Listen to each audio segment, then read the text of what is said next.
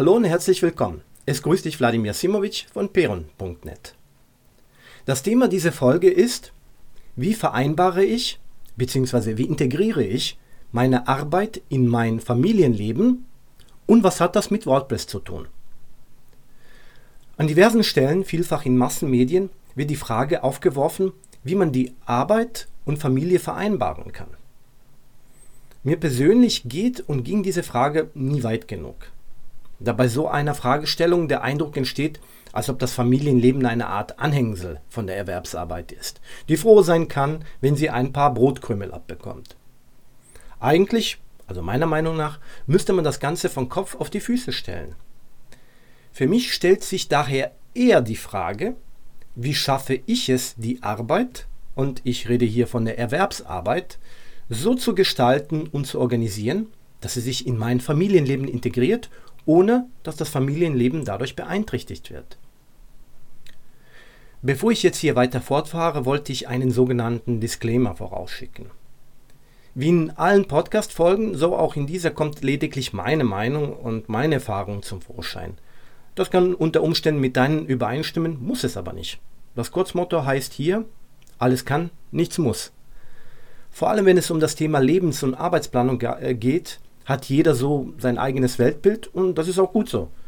Ich denke aber trotzdem, dass auch wenn man anderer Meinung ist oder andere Erfahrungen gemacht hat, du etwas aus dieser Podcast-Folge lernen kannst. Auch wenn es nur Teilaspekte sind. So können auch diese deinen Horizont erweitern. Zurück zum Thema, oder besser gesagt zu der Einstiegsfrage, wie integriere ich die Erwerbsarbeit in mein Familienleben und was hat das, was hat das Ganze mit WordPress zu tun? Bereits Mitte 2003 habe ich auf diese Frage eine Antwort oder besser gesagt eine Teilantwort gefunden und die Antwort hieß damals, sich selbstständig zu machen. Warum Selbstständigkeit? Die Antwort ist einfach. Auch wenn es das eine oder andere Angestelltenverhältnis gibt, wo man recht liberal seine Arbeitszeiten einteilen kann, so hat man in den meisten Fällen nur dann einen wirklich signifikanten Einfluss auf seine Arbeitszeit, wenn man sich selbstständig macht. Allerdings taugen nicht alle Arten von Selbstständigkeiten für das Vorhaben. Selbstständigkeit als Handelsreisender, Vertreter, Personenschützer oder Kurierfahrer, die sind nicht wirklich ideal, wenn es darum geht, das meiste aus der Zeit herauszuholen und die Erwerbsarbeit in das Familienleben zu integrieren. Aber das stand damals für mich eh nicht zur Debatte, sondern der Wunsch und die Idee, sich als Webdesigner, Webworker, Webentwickler oder wie auch immer man es damals nannte oder heute noch zu nennen pflegt, also mich in diesem Segment selbstständig zu machen. Und das aus mehreren Gründen. Zum einen hatte ich bereits einige Erfahrungen in diesem Gebiet gesammelt und zum anderen interessierte ich mich für diverse Webtechniken und deren Anwendungen machten mir einfach Spaß. Das war einfach logisch, dass dieser Schritt dann irgendwann mal erfolgen wird. Ein weiterer Punkt, der für mich aus mindestens zwei Gründen wichtig war, war, dass ich von zu Hause arbeiten wollte. Das Stichwort hierbei ist Homeoffice. Wobei, um es mal kurz anzumerken, ist das Wort Homeoffice als neumodischer Ersatz für Heimbüro, Arbeitszimmer oder Heimarbeit, die alle etwas angestaubt klingen, eher eine deutschsprachige Erfindung. Zumindest im britischen Englisch steht das Wort Homeoffice getrennt geschrieben, für das Innenministerium, früher auch Home Department genannt. Das Ganze kann man dann einfach auch auf Wikipedia dann nachlesen. Im Englischen heißt die ganze Veranstaltung, was, das, was wir hier Home Office nennen, wenn ich richtig informiert bin, Telecommuting oder einfach Working from Home. Ähm, und eine weitere Anmerkung, die ich in diesem Zusammenhang abgeben wollte, ist die Ta Tatsache, dass das Arbeiten von zu Hause aus kein neumodischer Kram ist. Schaut man sich die früheren Zeiten an, dann war das Arbeiten von zu Hause aus oder ein Arbeitsplatz in fußläufiger Nähe eher die Regel als die Ausnahme. Die Handwerker im Altertum und Mittelalter hatten ihre Arbeits- und Verkaufsräume entweder im Haus oder in die direkten Nähe. Und auch die Bauern, der Großteil der Bevölkerung bis in die Neuzeit, war sehr schnell auf den Feldern das war auch fußläufig erreichbar. Und viele der Arbeiten wurden entweder im Hof oder sogar im Haus erledigt. Wer das nicht glaubt, sollte mal den einen oder anderen äh, kleineren regionalen Also die regionalen Museen mal aufsuchen und sich das mal anschauen, wie die Leute früher gelebt und auch gearbeitet haben. Das änderte sich erst mit der industriellen Revolution und den folgenden Entwicklungen, die das Ganze beschleunigt haben. Ausbau der Verkehrsinfrastruktur und natürlich die Kriege. Aber zurück zum Thema. Wo liegen die Vorteile von Homeoffice? Die Vorteile, wenn man von zu Hause aus arbeitet, sind vielfältig. Zum einen, das ist ja naheliegend, entfällt der Weg zur Arbeit und von der Arbeit zurück. Ich habe in Köln um die Jahrtausendwende mehrere Jahre lang als Angestellter gearbeitet und musste mehr oder weniger von einem Ende zum anderen Ende der Stadt fahren und habe dabei sowohl auf das eigene Auto als auch auf die öffentlichen Verkehrsmittel zurückgegriffen. Beide waren auf Dauer frustrierend. Mit dem Auto stand ich häufig im Stau oder fuhr im Schritttempo, wenn ich Glück hatte, und bei dem öffentlichen war es auch nicht besser. Überfüllte oder verspätete Straßenbahnen, Busse, die sich noch mehr verspäteten oder einfach ausfielen. Wenn wirklich, wirklich alles glatt lief, dann war ich etwas mehr als eine Stunde täglich unterwegs, obwohl ich in Köln wohnte und auch in Köln arbeitete. In der Regel ging das mehr in Richtung eineinhalb Stunden täglich. Anfangs war das kein Problem, aber mit der Zeit wurde das immer nerviger und nerviger. Ich empfand einfach diese Zeit als verlorene Lebenszeit, die man viel besser nutzen könnte. Wenn man von zu Hause aus arbeitet, dann fällt dieses Problem. Du stehst auf, machst dich fertig und schon kannst du anfangen zu arbeiten. Ein weiterer Vorteil von der Selbstständigkeit in Verbindung mit Homeoffice ist, dass ich auf private Ereignisse viel flexibler reagieren kann. Die Kinder zum Beispiel sind erkältet, dann kannst du immer noch häufig, also nicht immer, einfache Tätigkeiten erledigen. E-Mails beantworten, Ablage erledigen, Rechnungen schreiben und so weiter. Dein Kind präsentiert am späten Vormittag oder frühen Nachmittags etwas in der Schule und die Eltern dürfen dabei sein, dann gehst du hin und bist dabei kommst nach Hause mit dem Kind, ihr redet über die Veranstaltung und dann kannst du auch anschließend deine Arbeit fortsetzen. Oder eher was äh, andere, äh, anderes, du machst einen leckeren Eintopf, kochst zum Beispiel und während das Essen vor sich hinköchelt, kannst du in der Zwischenzeit E-Mails beantworten, das Angebot noch fertig machen oder deine Software updaten und so weiter. Die Kombination aus Selbstständigkeit und Homeoffice stellt dir mehr Freiheit und Flexibilität zur Verfügung. Es liegt an dir, diese auch sinnvoll zu nutzen. Sinnvoll bedeutet in dem Sinne, dass es dir nutzt und dich auch weiterbringt. Und hier kommt der Übergang zum nächsten Punkt. Und zwar Nachteile von Homeoffice und wie man denen begegnet. Ja, sicherlich. Es gibt auch Nachteile von Homeoffice. Zum einen wäre da die Ablenkung durch die tägliche Arbeit im Haushalt mal schnell die Spülmaschine ausräumen oder Staubsaugen, die zwar nicht die Zeit wegnehmen, die müssen Angestellte, die Auswärtsarbeiten auch machen, aber es zerfasert den Tagesablauf und die Gefahr ist hoch, dass man sich verzettelt.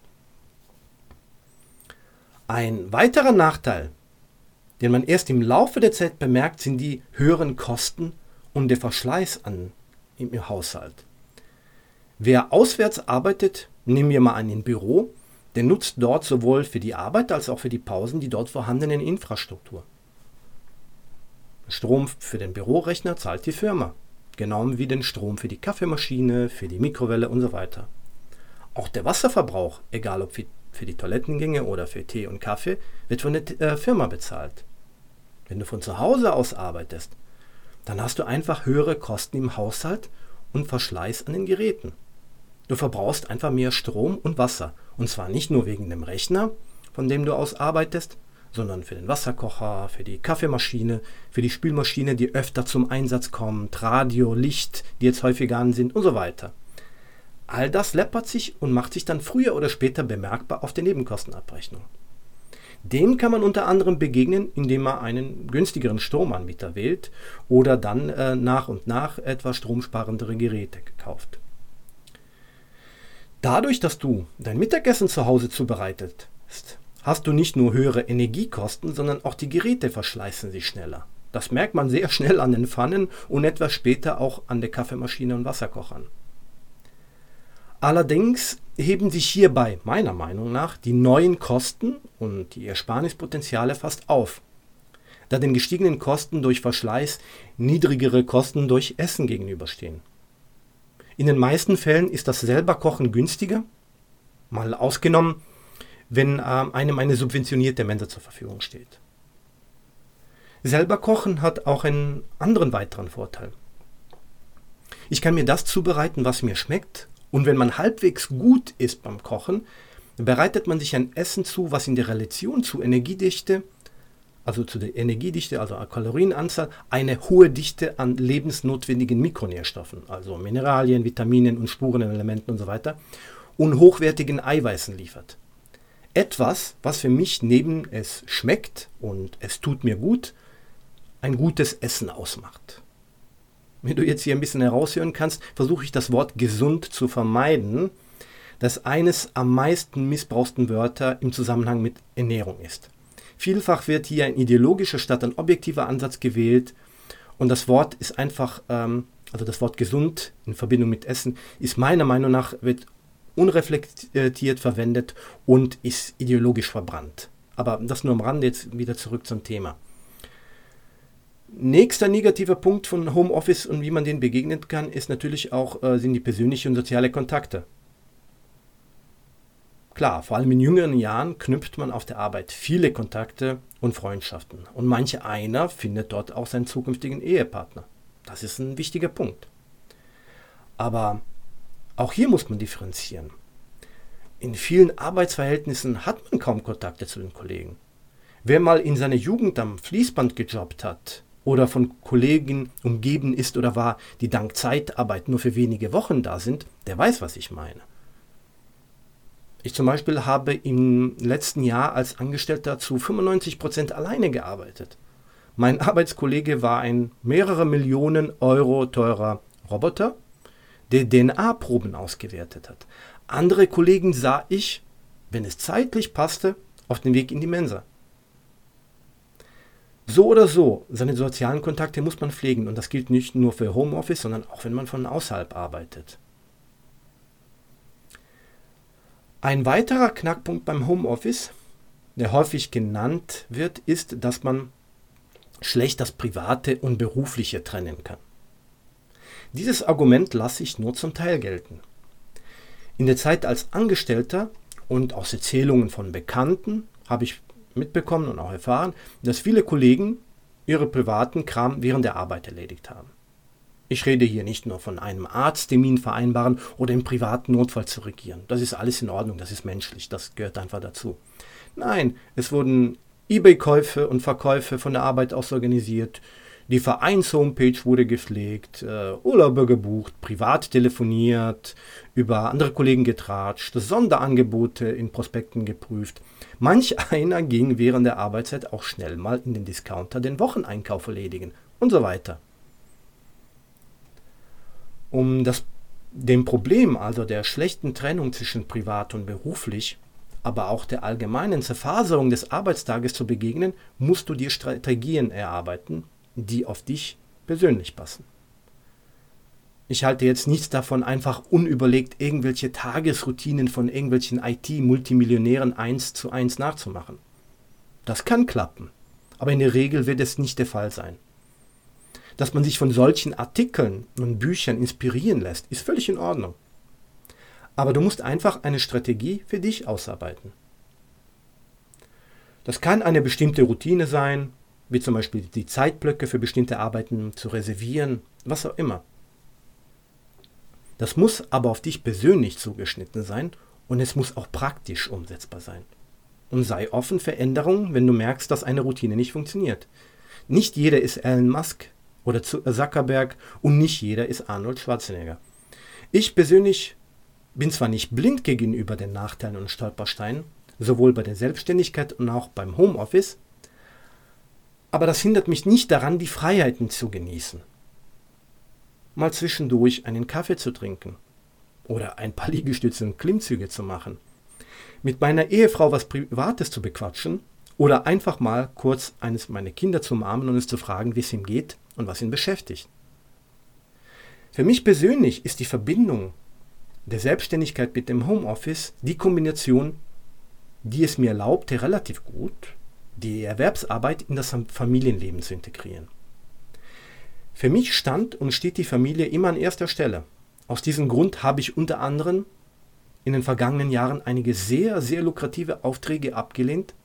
Und zwar, weil die zur Bedingung hatten, dass man über viele Wochen und Monate beim Kunden vor Ort arbeitet.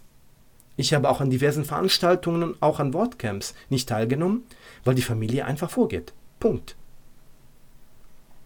Setzt ihr bei jemand andere Prioritäten, dann ist das ein gutes Recht und es steht mir in keiner Weise zu, darüber zu urteilen. Jeder muss das für sich selbst entscheiden, was ihm wichtig ist und wie er sein Leben gestalten möchte.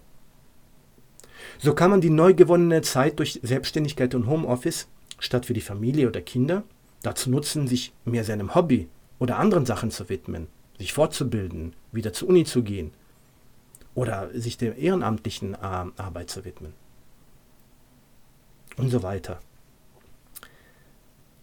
Alle Aspekte in ihrer Tiefe zum Thema Selbstständigkeit und Homeoffice werde ich in dieser Pod äh, Podcast-Folge nicht abhandeln können, sonst wird es einfach ein äh, Hörbuch.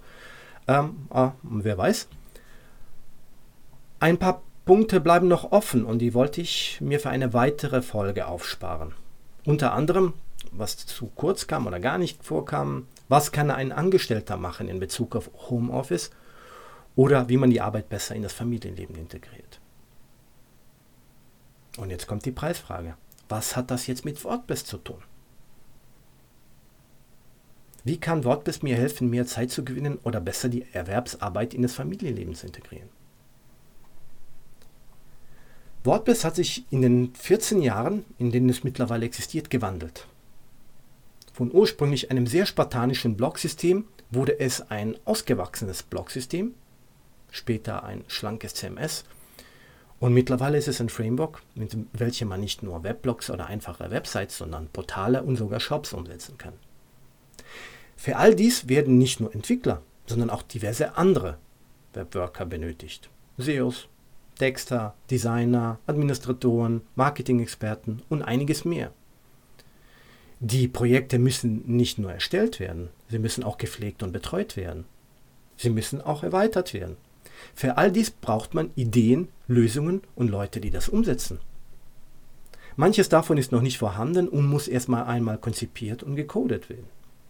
Sicherlich, die Welt draußen wartet nicht sehnsüchtig nach noch einem neuen WordPress-Experten. Aber wenn du weißt, wohin du willst und genug Ausdauer aufweist, dann kannst du erfolgreich werden. Betonung liegt auf kann, weil nichts garantiert ist.